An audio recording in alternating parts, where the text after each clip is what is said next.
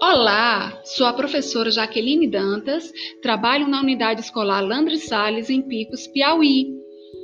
Ultimamente, tenho trabalhado com os meus alunos sobre contos contemporâneos. Em uma das aulas, eu falei para eles sobre um livro que eu li e que foi muito marcante. O título do livro é Um Caminho para a Liberdade. Este livro, ele trata sobre uma época em que não seguir os costumes e a religião era transgressão gravíssima. O caminho de um grupo de mulheres se cruza de maneira inesperada. A década de 1930 está chegando ao fim e em uma pequena cidade do interior dos Estados Unidos, a ideia de que as moças administram uma biblioteca itinerante desafia o status quo. Este livro ele é inspirado em uma história real. Um Caminho para a Liberdade fala de lealdade, independência e justiça.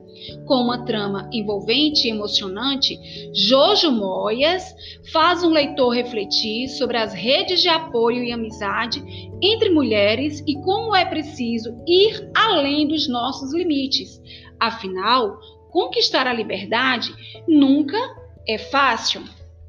E um outro livro muito interessante que eu aconselho vocês, caríssimos ouvintes, a pesquisarem, a comprarem, a lerem é O Mundo que Habita em Nós.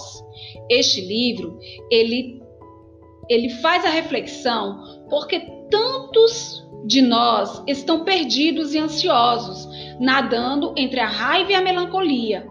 Nessa subjetividade tem sido nossa subjetividade tem sido sugada por um redemoinho de idealizações, imediatismo, comparações, angústias, miopia para alteridade e confusão entre narcisismo e amor próprio.